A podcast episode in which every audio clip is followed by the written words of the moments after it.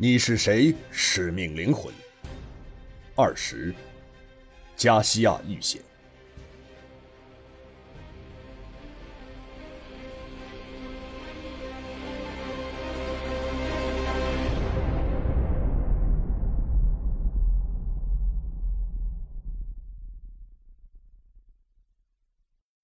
与陈刚分开之后，加西亚急忙联系了自己的一位朋友。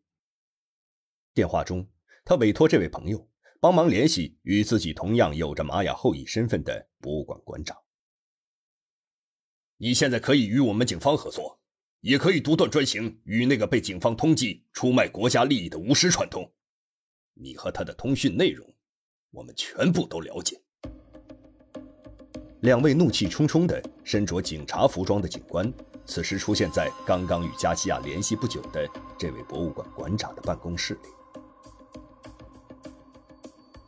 作为国家的公民，当然有义务与政府和你们这些警官合作。实际上，我与这位女士，啊，就是被你们通缉的这个人，只是在一次学术交流会上有过几次见面之交而已。我对她。丝毫不了解。加西亚的朋友，博物馆馆长说话的同时，从通透的墙壁玻璃向外面的办公区招了招手，示意一位女工作人员进到屋里。给这两位先生沏两杯咖啡，顺便将这个好运绳子挂在博物馆的门口。馆长一边吩咐着下属，一边将一条打了几个绳结的五彩斑斓的绳子。递给了女属下，给我们详细说说你和那个巫师的通话内容吧。他和你见面，到底是为了什么？一位警官端起咖啡，小呷了一口之后，终于切入了主题。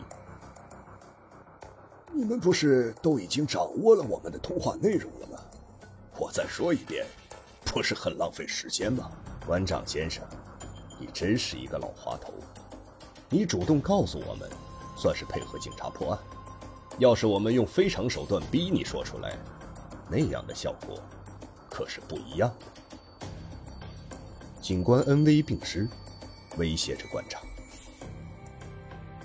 正当馆长与警官拖延着时间的时候，加西亚已经从各种媒体中得知自己和陈刚正在被警察通缉了。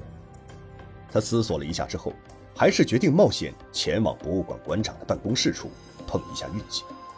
当他刚走到博物馆街对面，看向博物馆入口的时候，正看到一位女士正在将一条五彩斑斓、打着绳结的绳子系在博物馆大门的把手上。加西亚一看到绳子上的结，立刻倒吸了一口冷气，转身就离开了对面的位置，向街道下条街的一个鲜花店走去。加西亚在鲜花店里面挑选了几束鲜花之后，又特意向老板讨要了一个紫色的彩带。他精心地将这条彩带在几个位置上打上了不同的结之后，将彩带缠绕在花束外面，对着花店老板说：“能帮我把这束花送给博物馆馆长吗？”“好的，女士。难道你不想多写几句祝福的话吗？”一位正在低头整理鲜花的小女孩听到顾客与老板的对话之后，抬起头望着加西亚，礼貌地提醒着：“啊。”不用的，你将这束鲜花送给博物馆馆长之后，就说花是他自己预定的就好。顺便你帮我看看他的办公室里面都有些什么人，好吗？加西亚将用打过结的彩带捆绑好的花束递给了花店的女服务员。花店的女服务员看到鲜花束下面的现金之后，立刻在脸上露出了愉快的笑容。哦，好的，女士。送花的小姑娘离开花店之后，加西亚立刻也走出了花店，向一家街边的露天咖啡馆走去。他要了一杯咖啡之后，就远远地坐在街道边上，观察着花店的情况。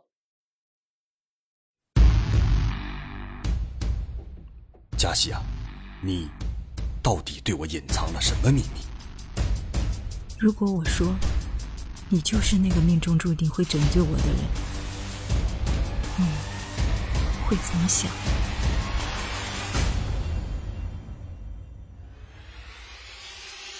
一件古老的神器，福尔曼，这件古董，我志在必得。一场危险的追杀，你怎么会惹到了这么危险的家伙？一次命运的安排。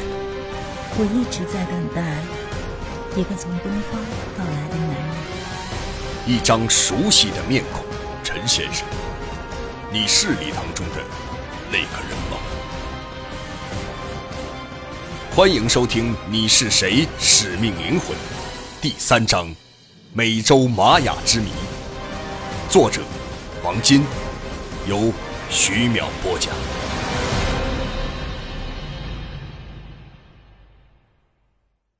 大约过了二十几分钟的样子，送花的小姑娘回到了花店。加西亚仔细的观察着小姑娘身后街道的情况，发现并没有人跟踪。他又在位置上坐了一会儿之后，脸上的表情好像进入了冥想的状态。当加西亚结束沉思冥想状态后，眨了眨眼，便起身离开了街边露天咖啡馆，向花店走去。你好，女士，馆长先生收到您送过去的鲜花，很是高兴，特地赏给了我小费。他接过鲜花的时候，特意看了几眼捆绑花束的彩带后。就将花束解开，把鲜花插在了花瓶里。加西亚偷眼看了一眼腕表，打断了送花女的继续描述，问道：“馆长的屋子里还有其他的人吗？”“啊，有的，有两位身穿警察制服的警官，好像正在和馆长谈着什么案件。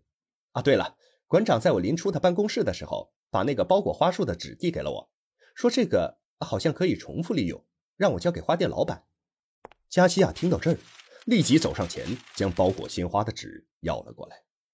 只见先前包裹鲜花的彩纸上面新添了几个奇奇怪怪的、类似抽象动物图案的简笔画。谢谢你了，小美女。加西亚将画有图案、包裹鲜花的彩纸拿在手里，就走出了花店。现在该怎么办？加西亚不但为自己眼下所处的困境愁眉不展。更为陈刚的境遇着急。好在自己在教堂城对于地理还算熟悉，也有一些值得依靠的、可以信任的朋友。陈刚现在到底在哪儿呢？是不是已经被那些坏人给抓到了？假如真是被他们抓到了，那陈刚一定凶多吉少。要是墨西哥警方抓到了陈刚，还可以通过中国的外交渠道与政府斡旋，陈刚的性命。还是可以保障的。经过认真思考的加西亚，最终还是决定冒险前往教堂城，在与陈刚约定的地点跟他会面。虽然经过一些简单的乔装打扮，要是熟悉加西亚的人，还是可以认出他的。他小心地从街道两边的商店中穿插着，向与陈刚约定好的见面地点迂回逼近。还没等他走到教堂城中。那座最著名的教堂的时候，一伙人突然从临街的商店中冲了出来。为首的人正是上次追击陈刚和加西亚的人。加西亚稍一停顿，就转身又进了一家商店里。那个曾经追杀陈刚和加西亚的人，骂骂咧咧地来到了街上，眼睛在四处的搜寻着。都给我看仔细了，那个巫婆就在这条街的附近。这一回。要是再让这个女人跑了，老大要了我的命之前，你们哪一个人也活不成。魔头犯罪集团的一名小头目正在对跟随着他的手下下达着命令。加西亚就在他们不远处的人群中，他心中一直迷惑自己的行踪是怎么随时被这些坏蛋知道的。不过现在，还不是他想这个问题的时候。看，前面那个女的，马上上前把她给我拿下。领头的小喽啰吩咐手下人，指着前面一位背影和加西亚极为相似的女性，下达着命令。几个恶徒追上前面那位女士之后，恶狠狠地一把将这位女士按倒在地。女士一脸惊恐地望着眼前这些人，正要张嘴大喊，同时看清女士面孔的恶徒也发现这位女士并不是加西亚。警察办案，对不起，女士，打扰了。同时赶过来的小头目。也发现这位被抓的女士并不是加西亚，于是就冒充警察向女士道着歉。那位被摁倒在地上的女士显然心有不甘，嘴上不停的骂着脏话。大家都能记住加西亚的长相吧？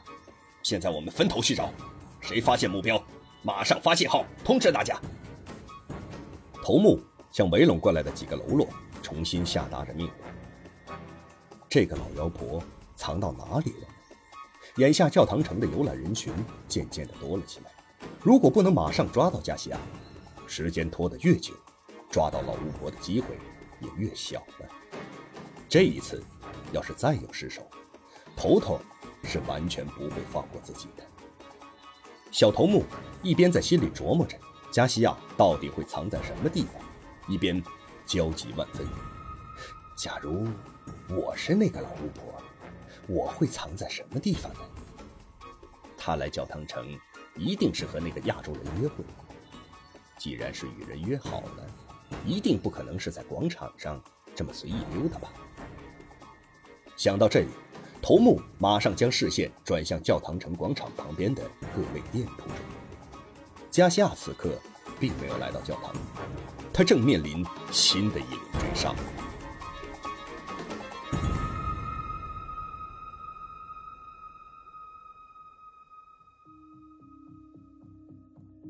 从博物馆出来的警察感觉馆长的举止行为有些奇怪，至于哪里不对劲，他俩也说不上来。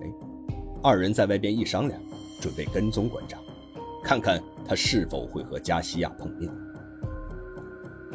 可是他们并没有想到，馆长已经利用古老的玛雅人的结绳传递信息方法，以及在包裹鲜花的纸上画下的特殊的图线符号，通过那个送花人将加西亚面临的危险。传递给了他。馆长为自己将危险信息传递给了加西亚，很是高兴。他打发走了手下，高高兴兴地准备去赴加西亚的约会。他对于警察和贩毒集团同时在追捕加西亚的事情，并不是很清楚，只是以为加西亚和某些事情有些牵连而已。在博物馆外面的一处咖啡馆里，两个警察正盯着馆长的一举一动。馆长走出博物馆大门，四下望了一眼，确认没有人跟踪自己，就快步的向和加西亚约定的见面地点大步走去。哼，估计老家伙是要向下一条街走。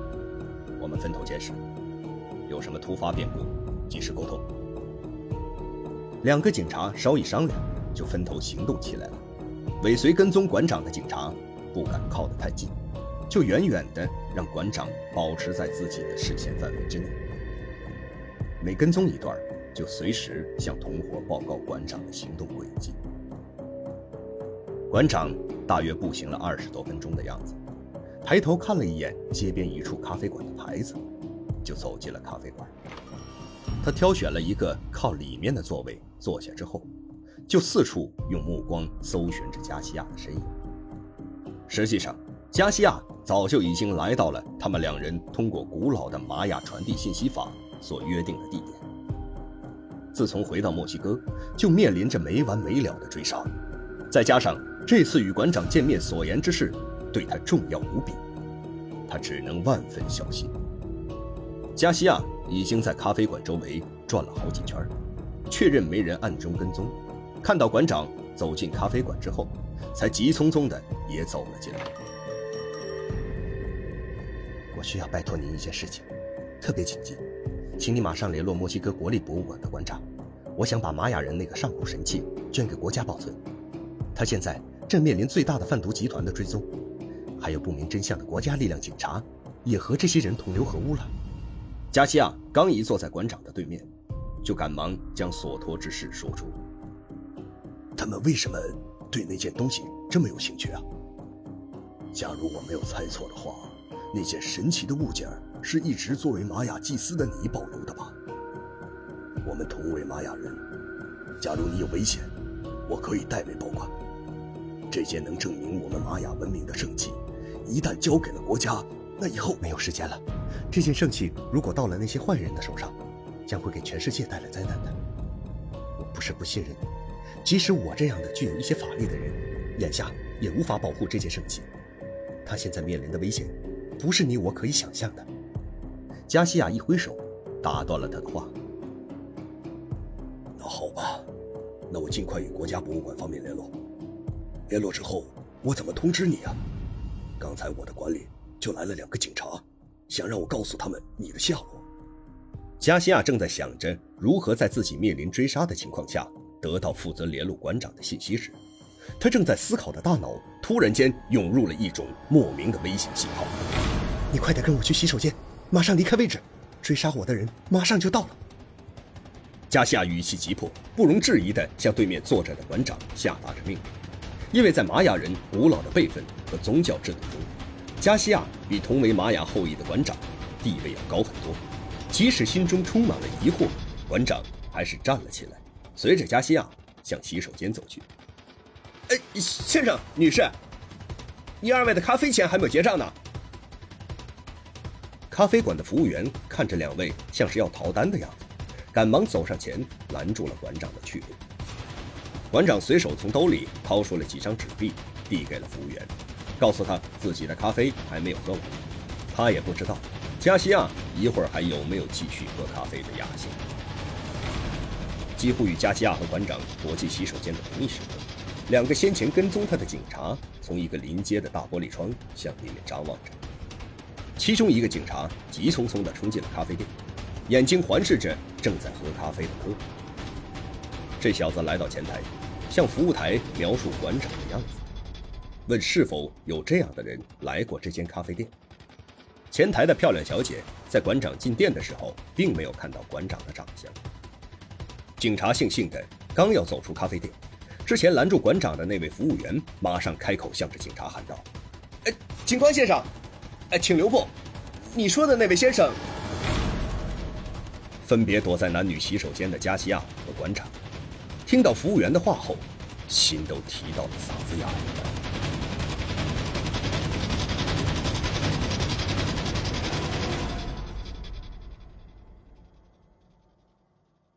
啊，警官先生，呃，虽说那位先生我没有看到，你这么辛苦，大热天的，不妨在小店喝口咖啡，休息一下吧。透过洗手间门缝的空隙，两个人听到这个服务员又把话茬转了回来。虽然不知道这小子葫芦里到底卖的什么药，但是毕竟没有向警察告密。你要是看到我说的这个人，请你马上向警局报告。这个人可能参与了某种犯罪。本来以为有好消息的警察，听到这个服务员的话之后，失望的表情马上在脸上表露了出来。他现在并不想掌握加西亚和馆长先生到底有哪些神秘纠葛，所以也不敢将话说得太满。另外，他做梦也想不到，此刻加西亚正和馆长在一起呢，就只能威胁吓唬一下这间咖啡馆的服务员了。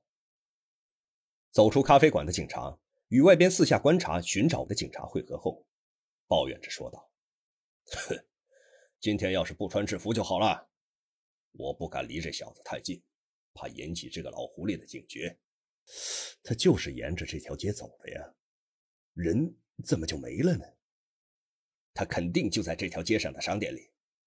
我们两个分开之后，我就从后两条街向这条路上慢慢的包抄，一直没看到这个老家伙的身影。”现在搜查的这几个店里都没有他，难道这家伙插翅膀飞走了？刚从咖啡馆里走出来的警察靠在咖啡馆的墙上，正在商量着下一步搜索馆长的方案。二人最后判断，馆长一定就在这条街上的店铺里。二人打算逐间店铺继续进行搜查。暂时解除了危险的馆长和加西亚，又回到了咖啡桌前，继续商讨着。如何与国立博物馆馆长见面捐赠神器，那个能量球的事宜。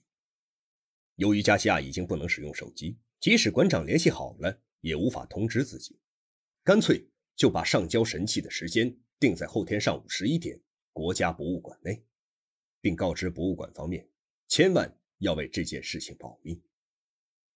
事情已经定好，加西亚马上起身告辞。正在他向外走的时候，馆长。紧随着他的脚步，小声地说：“这一次，我完全亲眼见到了，我们的祭司在关键时刻有通灵规避危险的能力了。你总是在危险面前有这种能力吗？这是天生的，还是……还没等馆长把问题说全，刚才那个向馆长讨要咖啡钱的服务员不知从哪儿冒了出来，紧走几步上前，对着馆长说道：“假如我要是没有猜错的话，刚刚来的那位警官是要找先生你吧？”服务员又瞥了一眼走在前面的加西亚，继续说道：“也许他也要找这位女士吧。”服务员说话的同时，伸出手做了一个讨要的动作。馆长立刻又从口袋中掏出来几张钞票，递给这小子，之后就紧跟着加西亚走出了咖啡馆。服务员望着二人走出咖啡馆的大门背影，高兴的把钞票拿到了嘴前，用力的吹了一下。馆长站在咖啡店门口，目送着加西亚的背影，心中默默的祝福着。这位玛雅后裔祭司好运，便去安排他和加西亚商量好的事情去了。加西亚一边观察着沿街的情况，一边向教堂中心走去。他不时地从街边的玻璃窗映照出的图像里，评估着此刻经过化妆后的自己是否能被追踪的人认出来。他一想到陈刚，心中就难免为他担心。好在自己对墨西哥还算熟悉。也不知这个从万里之外为了保护自己从圣彼得堡来到墨西哥的男人，现在的处境如何？他又看了一下腕表，心中推算，要是不出现意外，这个时候陈刚已经从墨西哥城来到教堂城。当加西亚来到教堂中心的时候，他发现眼前的情况大大的出乎了自己。